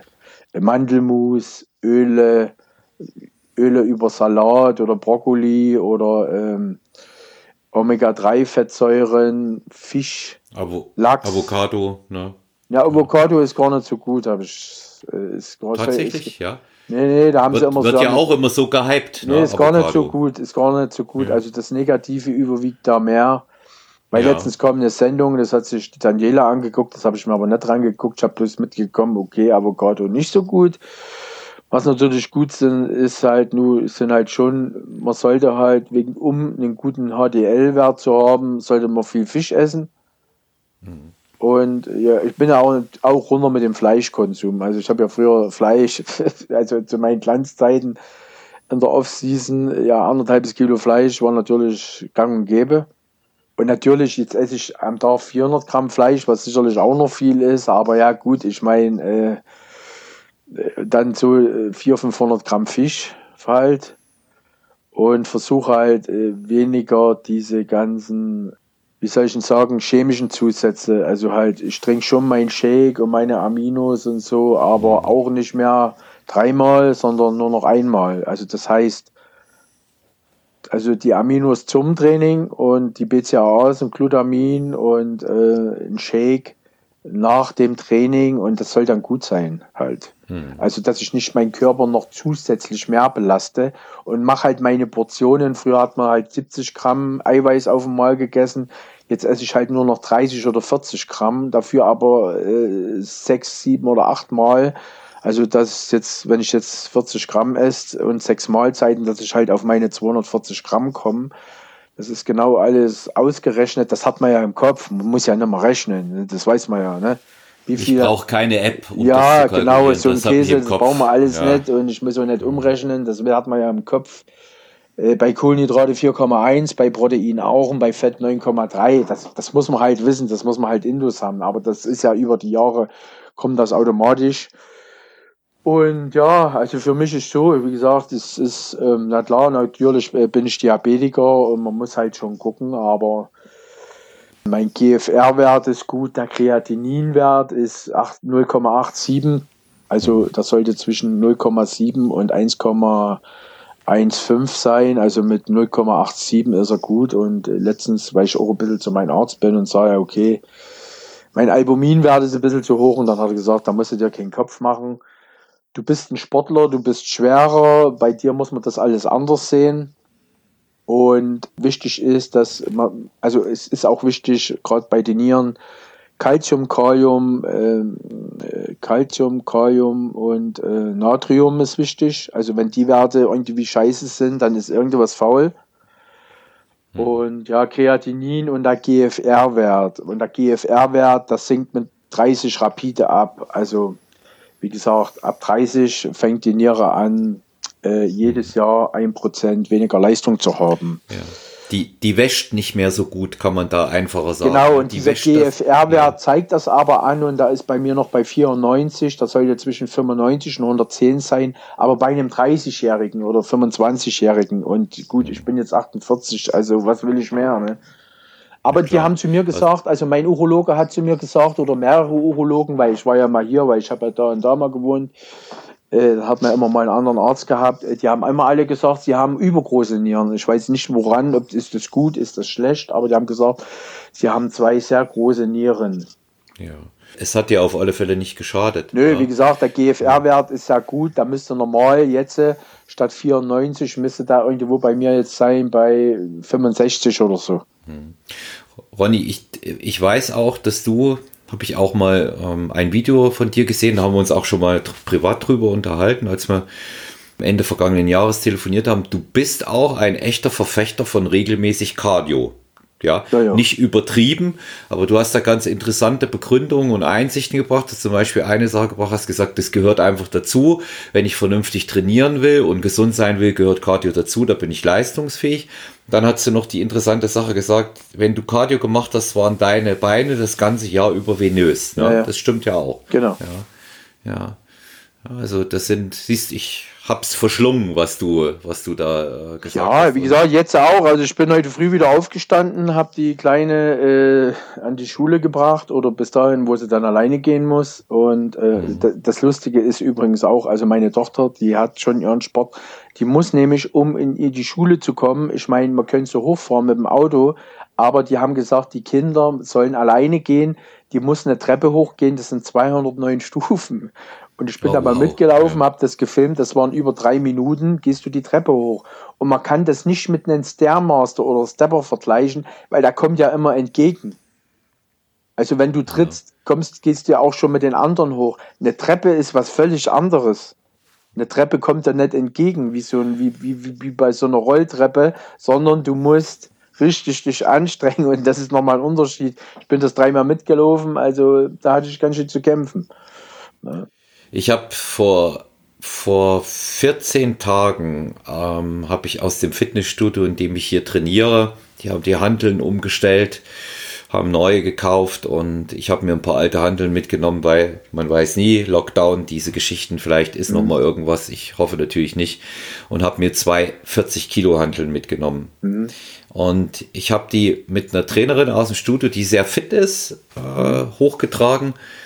Die macht so gut wie kein Karte trainiert, aber wirklich bärenstark, wie eine Powerlifterin. Ja. Mhm. Und die hat äh, mit ihren 20 Jahren mehr gekeucht die Treppe rauf als ich mit 52. Als wir die Dinger da getragen haben, habe ich halt gemerkt, dass mir das zugute kommt, dass ich auch nicht mehr so schwer bin, kommt mir zugute. Ja, ja. Und natürlich das regelmäßige Cardio machen. Als wir Lockdown-Zeit hatten, habe ich weiter mit dem Cardio gemacht und bin regelmäßig laufen gegangen. Ich hatte da echt keine Lust drauf, wirklich nicht. Das fällt mir auch immer noch sehr, sehr schwer, aber ich habe es zu schätzen gelernt. Es hat mich fitter gemacht es hat mich wirklich belastbarer gemacht und was ich dabei wirklich positiv auch bemerkt habe, ist nicht übel für die Konditionierung, für die Form. Es ist wirklich gut. Ja, doch bringen, es soll, es soll ja kein harter Gegenpart werden. Ja, das, das wird, das wird in dem, das wird in dem Bereich auch, auch nicht sehr gut funktionieren. Ronny, ich, was mir noch auf der Seele brennt, einfach auch jemand, der 75 Wettkämpfe hinter sich gebracht hat, und weiß, wie man sich präsentiert. Das auch nochmal den Leuten sagen, die an dem Sport Interesse haben. Wie wichtig ist das Posing im Bodybuilding-Sport? Ja gut, äh, das Posing ist klar, ist mit das Wichtigste, weil wenn du äh, Schwachstellen hast am Körper, Beine, Bauch, was weiß ich, das kann man damit kaschieren. Man muss halt wissen, wie kann ich mein, wie kann ich meinen Körper am besten präsentieren?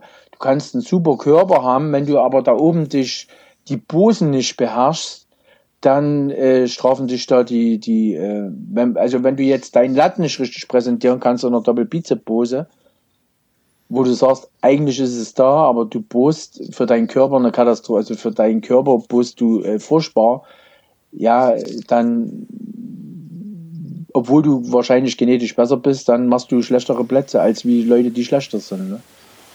Hm. Das ja, Posing ist genug. wichtig, weil wie gesagt, ja. du musst wissen, wie präsentiere ich mich, wenn man jetzt mal nur von die Pflichtposen ausgeht.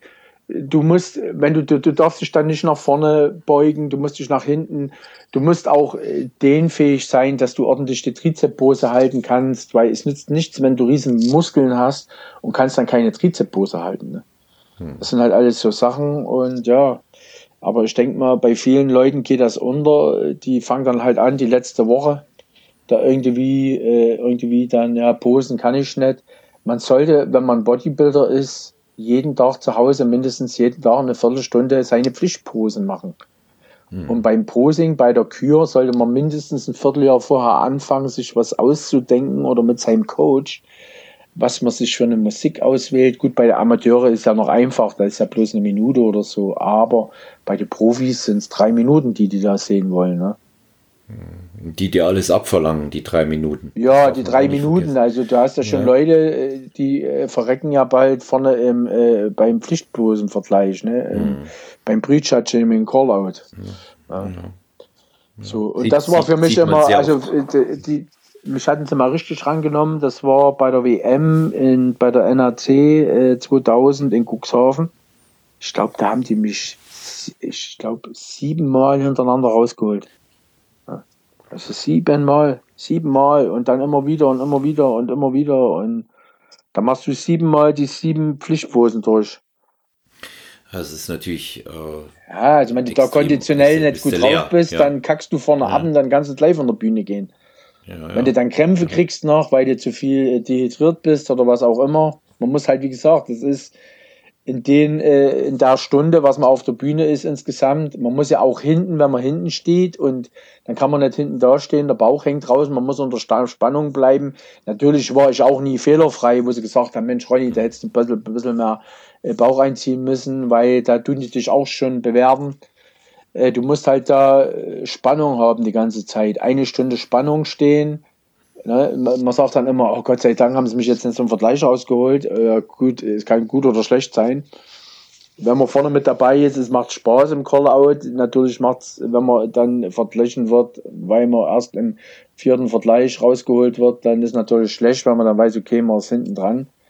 Aber so ist es halt nun mal und äh, dann kann man auch nicht sagen, ey, mir ist alles scheißegal, jetzt ist es mal egal, wie ich da stehe. Man muss halt da sein. Mhm. Und wenn man dann halt auch weiß, okay, ist mir natürlich auch passiert schon. Wie gesagt, ich bin jetzt, äh, ich habe von den 75 Wettkämpfen habe ich bestimmt auch fünf oder sechs verkackt. Ja. Wo das Ergebnis Katastrophe war oder wo ich gesagt habe, da schäme ich mich dafür. Ja. Also ich bin auch mal 2013 auf einer Arnold Classics letzter geworden. Und das war für mich halt sehr ja, niederschmetternd. Aber nichtsdestotrotz habe ich mich da draus aus diesem negativen Erfahrung erholt und habe halt dann das Jahr drauf die äh, erste Lufarinho Legacy gewonnen, halt in Amerika mhm. stattfindend. Ne? Ja, das muss man Als bei dir auch Athlet. immer sagen, ja. Ja, wenn, wenn du mal einen schlechteren Wettkampf hattest, dann bist du im nächsten wirklich noch stärker zurückgekommen. Das konnte man über all die Jahre beobachten. Ne? Ja, Wo, woher hast du, also ja. Ja, 75 Wettkämpfe, woher holt man da die, die Motivation auch immer, oder? Ja, und wie gesagt, ja da muss man, ja? Ich sag mal so, da muss man auch mal Dreck fressen und jeder gute mhm. Athlet, mhm. gut, man muss immer das Level sehen. Ich meine, Jay Cutler, da war viermal Mr. Olympia, dann hat er nochmal mitgemacht, dann war er Zweiter gewesen, dann hat er nochmal mitgemacht, dann ist er Sechster geworden, wo man sagt, mein Gott, sechster Platz aber für ihn als Mr. Olympia natürlich ein No-Go, eine totale Katastrophe. Und so ist er auch dann 2013 äh, weggetreten oder also gegangen. Er lebt ja noch. Er lebt ja sehr gut und hat ja viel Geld mit dem Sport verdient. Aber für ihn war es halt Ronnie Coleman, achtmal Mr. Olympia und ist dann äh, mit dem vierten Platz, wurde dann Zweiter und ist dann mit dem vierten, war halt sein letzter Wettkampf, war es halt vorbei. Und da hat er ja auch dann Tränen gehabt, weil es für ihn halt sehr niederschmetternd war. Ne? Das ist halt so, man ist halt auf einem ganz anderen Level. Ne? Ja, der war sehr traurig. Da gibt es dieses Bild, wo er allein auf dem Stuhl im, im Athletenbereich sitzt. Ja, ja. wie gesagt, das ja. ist, wie gesagt, ich, ich habe das ja alles miterlebt. Ich war ja dort mit vor Ort, ich kenne das ja alles. Und ich habe auch, ja. äh, wo damals der Coleman verloren hatte, wo es zwei war, weil für mich hat er nochmal gewonnen gehabt. Also er hätte für mich hätte er die neuen Folge bekommen. Weil es gibt ja mhm. diese, ich war ja dann mit den zwei, wo der Cutler gewonnen hatte, die äh, Olympia 2006. Ich war ja mit den zwei in Holland, ich bin ja dann Dritter geworden. Da gibt es ja dieses Foto bei mir on Instagram, wo ich mit den Cutler und äh, da kommt eigentlich von uns dreien der Cutler am schlechtesten weg, aber es war der Mr. Olympia. Und der Coleman hatte 136 Kilo, also 12 Kilo mehr wie der Cutler. Und der hätte es eigentlich nochmal kriegen müssen, für mich, meiner Meinung nach. Aber die wollten es halt, die wollten halt die Wende. Die wollten halt, okay, es gibt nicht einen, der nochmal den Lee Henney schlägt. Das wollen wir nicht. Das ist halt alles, äh, ja, es gab auch viele Leute, die gejubelt haben, die natürlich sagen, ja, der Cutler oder genau wie wo der Phil Heath äh, äh, äh, Zweiter geworden ist und der Sean Roden. Ja, wie gesagt, man hat halt die Lager und das ist halt das, was die wollen. Ne? Die wollen nicht immer, ja, okay, jetzt wird der Phil Heath wieder Mr. Olympia. Das wird für die langweilig. Die wollen halt neue Leute sehen. Ne? Hm. Ja, das äh, wird es auch auf Dauer, die vor allen Dingen werden dann die auch an einem Mr. Olympia, der siebenmal hintereinander gewinnt, geht die Zeit nicht spurlos vorbei. Der wird auch älter. Ja, aber ich muss sagen, da, also wie gesagt, ich bin, äh, viele mögen ja den Phil Heath nicht. Ich mag ne, ich bin ein totaler Fan, also ich mag ihn, ich bin total von seinem Frame, wie er aussieht, von seinem Look, total, äh, wie soll ich denn sagen, ja, überzeugt. ein totaler Fan, total überzeugt und ich sage auch, der gewinnt dieses Jahr. Mhm. Also dieses Jahr ist ja gut, es gibt die Top 6 Leute. Äh, ähm, Brandon Curry, ähm, William Bonak, äh, Rolly Winkler, Phil Heath, dann diesen äh, Hadi Choban, er wird eh nicht in die USA reisen dürfen dieses Mal. Glaube ich auch nicht. Ja. Äh, wer war es denn noch? Dexter Jackson, ja. So, ja. so. Und dann kommt eigentlich, und dann kommt für mich, sag ich jetzt, kommt die dritte Liga. Also vorne ist erste Liga die Top 6 und dann kommt dritte Liga und es sind zu wenig gute Leute dabei. Es sind nur die und dann ist Feierabend. Also ganz klar, da kommt niemand vor, weil sie sagen, der Flex Lewis gewinnt die Olympia. Ach, nie im Leben. Ist jetzt meine das Meinung. Glaube glaub ich, glaub ich auch nicht. Und äh, ich, ich denke, dass Phil Heath gute Chancen hat. Äh, man, muss mal, man muss mal gucken, wie äh, Brandon Curry kommt. Ich denke, wenn Rolly Winkler in Form ist, ist er immer für eine Überraschung. Ach, ganz gut, schlechte ja? Beine, von vorne ganz schlechte Beine. Ja? Das ist, okay. Der hat, das ist klar, das ist ein Massenmonster, das ist ein Freak, der hat wahrscheinlich den dicksten Oberarm, aber den schönsten Oberarm hat trotzdem der Phil. Das von der Definition her, das ja. sieht so aus. Puh, aus von Ding, allen Seiten einfach Hammer. schön. Da hat diese ja. 3D, diesen 3D-Look, da kommt keiner ran. Da kommt keiner ran. Da brennt ein Curry, klar, da brennt ein Curry. Ich habe damals, Brandon Curry war ja früher sehr viel hinter mir gewesen, bis er nach Kuwait gegangen ist und äh, die da anders, also Sachen anders machen wie die anderen. Und mhm. äh, ich habe zu dem gesagt, du hast so eine Symmetrie, du musst nur in Form kommen, dann wirst du Dritter bei Olympia. Gut, jetzt ist er Mr. Olympia, aber wie gesagt, es war kein Sean Roden und es war kein Phil Heath dabei. Ne? Hm. Dann wäre er ja Dritter, wie? wäre er ja Dritter, weil ich glaube, an die zwei wird er nicht vorbeikommen. Nee. Weil halt einfach, er hat halt zu viel Schwächen, zu viel Schwächen in den Beinen. Die ja. sind zwar dick, aber das ist halt einfach, es passt nicht so wie beim Phil. Ja. Wird Sean Roden antreten, Roddy? ich weiß nicht, also ich weiß nur, dass er nicht mitmacht. Was die Gründe sind, ja. keine Ahnung. Ob ja. das noch wegen dieser Geschichte ist von 2018 oder hm. ob er jetzt selber sagt, okay, kein Interesse, ich weiß es nicht. Ein, ein paar Worte zu äh, Big Ramy. Ja gut, da hat ja jetzt Covid-19, ne? also äh, Corona. Hm. Ja, also gibt es keine Quali, gibt es auch keine Teilnahme. Ne? Letztes hm. Jahr schon nicht dabei gewesen. Ja, dieses Jahr auch nicht. Ja, wird schwer. Ne? Denkst du, dass der den großen Wurf landen kann? Ich meine, gut, die Niemals. Problematik nicht, Niemals. Ja, äh, nicht Amerikaner und dann ist es ja auch so, dass dem immer. Nee, selbst fehlt, vom Body, ne? vom Body her, also mir gefällt er nicht. Ja. Da kann er ja. 145 Kilo wiegen, ist mir egal, mir gefällt er nicht. Hat ja nichts mit seiner Person zu tun, geht halt einfach nur um den sportlichen Aspekt halt, ne? Ja, ja. Und ich meine, er wird mit Sicherheit nicht antreten, aber ist natürlich unwahrscheinlich populär und wahnsinnig beliebt, auch äh, bei den deutschen Fans.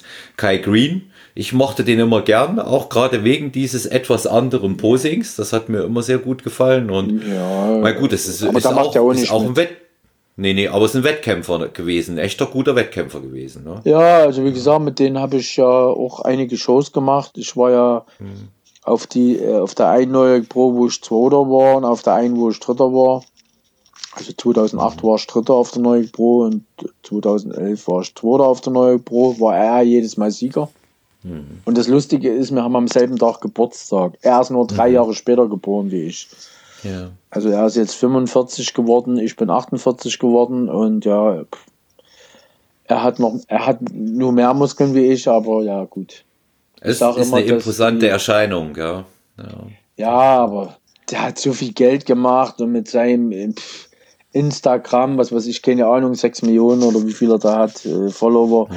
Ja, da muss nichts mehr machen. Also ich würde, das ist ja immer das, ich sage mir immer, warum tut sich das in Flex Louis nochmal an? Ich meine, gut, da ist jetzt 38 oder so. Da hat, äh, ich habe mal mit mir gesprochen, da hat zwei Häuser, irgendwo in Florida und nochmal woanders, irgendwo in Amerika da hat Studio, da, das ist ja auch ein Millionär, wo ich sage, also ich meine, gut, äh, das ist ja nur ein Level, wo die da sind, äh, da wird ja die Gesundheit schon strapaziert. Ich würde es nicht machen. Ich meine, gut, in Phil Heath, warum der mitmacht, der sagt, okay, den achten Titel will ich haben. Ne? Ich will mich mit die, auf die Sprosse stellen mit Lee Henney und Ronnie Coleman. Und äh, da es gar nicht ums Geld. Ich meine, Geld hat er, hat er genug, Geld hat er wie Heu. Glaube ich auch, ja. Ja, der, ja. der, der kriegt da schon mal alleine die 400.000. Ich meine, gut, zum anderen Sport ist es immer noch wenig. Aber äh, ja, da hatte damals, glaube ich, einen Ultimate-Vertrag, da hat er schon eine Million gekriegt oder so. Also da ist, da hat, ja, ich meine, gut, wie gesagt, also es gibt Sportler, was weiß ich, äh, äh, Nico Rosberg, der hat, was weiß ich, keine Ahnung, 200 Millionen oder so. Ich meine, gut, da kommen die Bodybuilder nicht hin, aber ich sag gut, äh, ich sage immer, das letzte Hemd hat keine Taschen. Das Geld, ist, Geld ist auch nicht alles. Ja.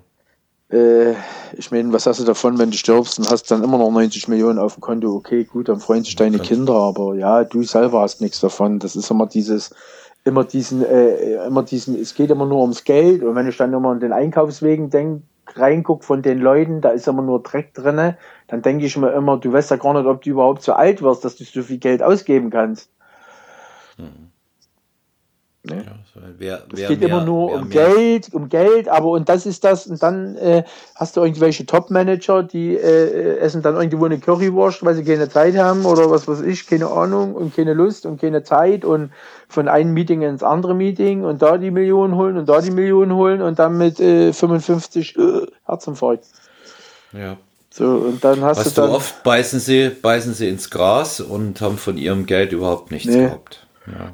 Ich sage ja immer, das Geld ist ein ja. Geld, Geld beruhigt, aber es macht nicht unbedingt glücklich.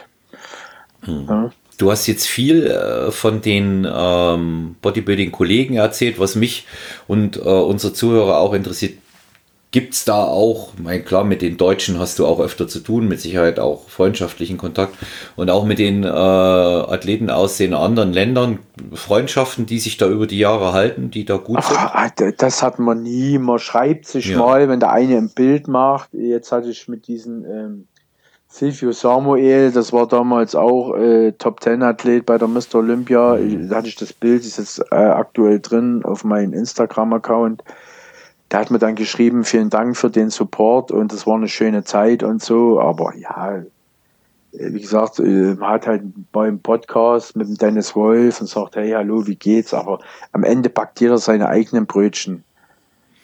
Ja, ich meine, ich war nie, ich war nie so bei den Amerikanern, ich hatte nie so dieses Hey ho und was geht, das habe ich nie gehabt. Ich war immer wieder, wieder Shadow, wieder Dorian Yates. Ich war immer nur im, in meinem Gym und zurückgezogen. Da konnte ich immer am besten arbeiten. So dieses ganze Tralala, also wie gesagt, äh, FIBO und so, das finde ich mittlerweile alles gut. Jetzt findet es eh nicht mehr statt durch das Corona. Aber für mich ist das, die letzten drei Jahre, ist das halt einfach alles too much. Es hat nichts mehr mit dem Sport zu tun. Das ist einfach nur noch, ja, keine Ahnung, es haben sich auch viele Firmen zurückgezogen, die sagen, das bringt nichts mehr, weil, ja, die Leute, das, die wollen alles nur noch geschenkt haben, hinterhergeworfen haben, irgendwie was abstauben, aber ja, das ist halt, ist halt nicht mehr so wie vor zehn Jahren, als wie wo es in Essen war. Jetzt ist es ja in Köln, das war halt viel größer alles und jetzt ist es ja, ja so. alles limitiert, dürfen nur 80.000 rein oder was, keine Ahnung.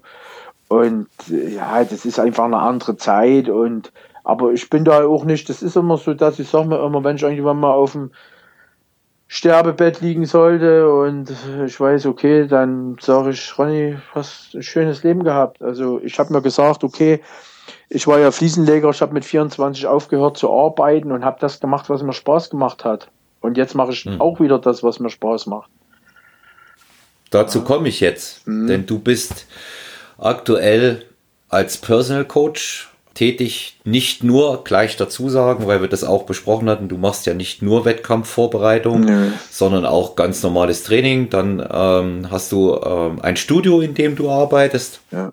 Da kannst du auch äh, mal über deine Tätigkeit aktuell als äh, Personal Trainer und der Arbeit im ja, Studio. Ja, ich bin ja in den MC Shape in Dornstadt, das ist ja bei Ulm und äh, da bin ich jetzt seit zwei Monaten und bin dort eigentlich so der Trainer für die Fläche, um die Leute zu betreuen, weil ähm, mhm.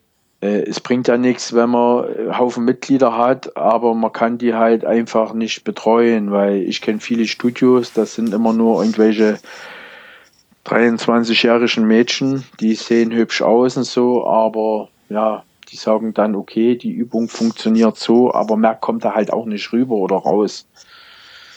Also wenn dann halt da die eine oder andere Omi kommt oder der eine oder andere ältere Herr, der dann sagt, ich habe da Probleme, wie kann man denen weiterhelfen? im Zusammenhang mit einer richtigen Ernährung oder äh, was weiß ich, äh, Sportreha oder äh, wie sagt man, physiotherapeutischen Maßnahmen, dann ist das natürlich schlecht, weil dann die Leute sagen, okay, wenn mir hier nicht geholfen wird, dann kann ich hier auch wieder gehen. Ne? Und es nützt dann nichts, wenn äh, vier Leute kommen und zwei oder drei kündigen. Ne? Also da kommt man ja auch auf keinen grünen Zweig. Ja. Und jetzt bin ich halt für die Leute da, um zu sagen, okay, pass auf, hier braucht er keine Angst zu haben. Natürlich kann ich jetzt keine, also wir haben jetzt hier einen Durchlauf. Das Studio hat so um die 2000 Mitglieder einen Durchlauf am Tag, um, wenn es viel sind, so 200 Leute. Natürlich kann ich jetzt nicht persönlich alle 200 Leute da betreuen, will ja auch nicht jeder. Aber für die, man ist halt für die Leute da, die es brauchen. Ja. Ja. Einweisung, Ernährungsplan, Trainingsplanerstellung auf die Person halt zugeschnitten halt. Ne? Ja. Das ist das, was ich mache. Andere Leute machen halt mehr das so am PC. Ich bin ja, wie gesagt, so ein bisschen mehr der Oldschool-Typ und bin auf der Fläche tätig, was mir auch Spaß macht. Ja. Und dann eben natürlich auch noch das als Personal Coach, aber auch eins zu das, eins, ne? Die Leute Genau. Ja, genau. Also wie gesagt, die Leute können sagen und dann sagt man, okay, man macht halt immer äh, ein, wie sagt man, ja, ein Beratungsgespräch ein, oder einen ja. Beratungstermin und dann setzt man sich zusammen. Äh, da kostet halt die Summe X und dann können es die Leute annehmen oder nicht. Je nachdem, was jedem seine Gesundheit oder was jedem sein Körper wert ist.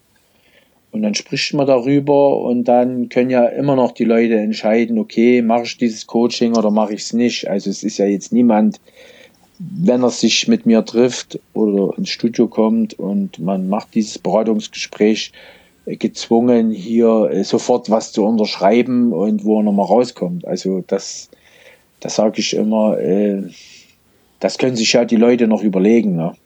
Ja, wenn man dich jetzt bezüglich ähm, Coaching kontaktieren will, Ronny, wie kann man dich erreichen? Ja, also ganz normal über Instagram oder Facebook. Wie gesagt, man gibt halt ein, dieses Ronny Rockel. Äh, bei Instagram ist es halt mit diesem äh, äh, Unterstrich und bei Facebook, glaube ich, mit dem Oberstrich. Und dann ist man halt einfach bei mir. Ne? Man sieht ja dann mhm. äh, mein ähm, äh, na, wie sagt man, Bild, Dein Foto, Profil, Profil Foto und mhm. ja, und dann schreibt man mir halt einfach und dann kriegt mhm. man halt innerhalb von 24 Stunden halt Antwort und ja, so ja. funktioniert's halt. Das ist mal mehr, mal weniger, äh, wie gesagt, halt, äh, man muss halt immer sagen, dadurch, dass ich ja jetzt auch in einem gewissen Alter bin, melden sich auch meistens immer nur auch die Leute, die so dann um die Dreh sind. Also so die jungen Leute nun nicht, weil die rennen ja wieder anderen Leuten hinterher, die in Instagram posten und so. Also ich sag mal, bei mir geht's so los eigentlich so ab um die 30. Ja. Hm. Also es gibt ja auch sehr viele junge Leute, aber die sind alle ungeduldig äh, und die, die wollen dies und das, die sollen dann woanders hingehen. Ja, die, die wollen vor allen Dingen die Abkürzung gehen. Darüber haben wir auch schon genau, gesprochen. Ne? Genau. Also du hast, du hast einen ganz wunderbaren Satz gesagt in unserem Vorgespräch vor einigen Wochen.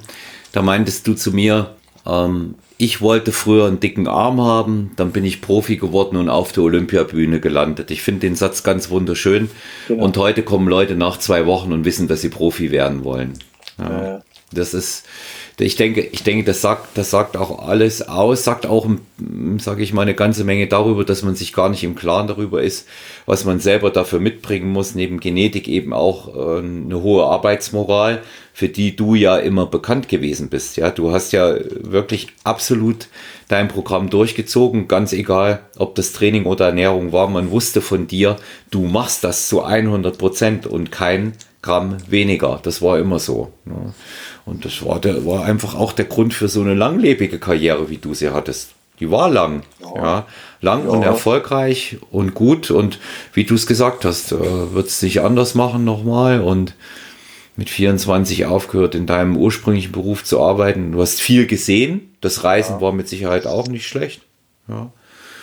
Und das, das, kann, das kann man mitnehmen, kann man, kann man erzählen. Zum Beispiel im Podcast kann man es erzählen. Ja, und ich habe ja. meine Frau kennengelernt durch diesen Sport. Genau. Und genau, das ist ja das, genau. Meine Frau ja. war ja äh, die Daniela Zöller, hieß sie damals, jetzt äh, Herzog. Wir sind nicht verheiratet, wir wollen auch nicht heiraten. Ja. Ähm, wie gesagt, wir sind so glücklich, weil ich immer sage, meistens immer so, wenn man heiratet, dann äh, lässt man sich dann drei Jahre später scheiden. So ist es heutzutage.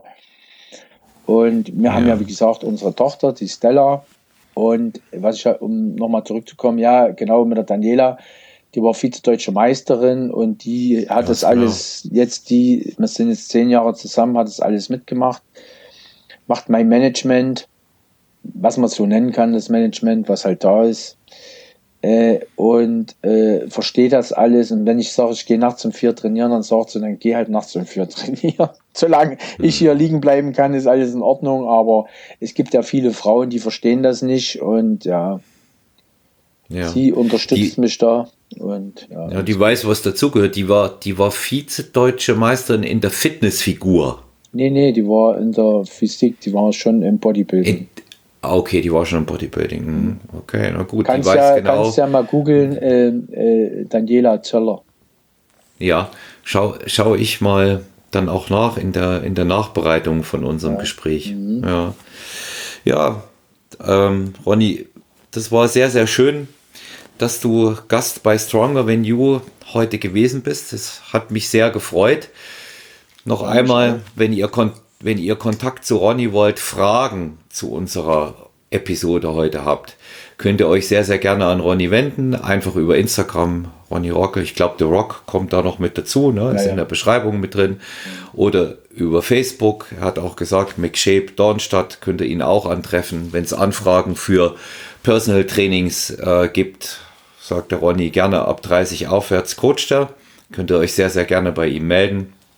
War ganz wunderbares Gespräch. War auch so kurzweilig, wie ich es erwartet habe, weil man sich da austauschen kann. Das ist immer äh, schön mit so einem sympathischen und vor allen Dingen auch äh, jemand, der die Bodenhaftung behalten hat, äh, ja. da ins Gespräch zu kommen. Und wie gesagt, Ronny, du, du kannst dir nicht vorstellen, wie lange du mich schon begleitest.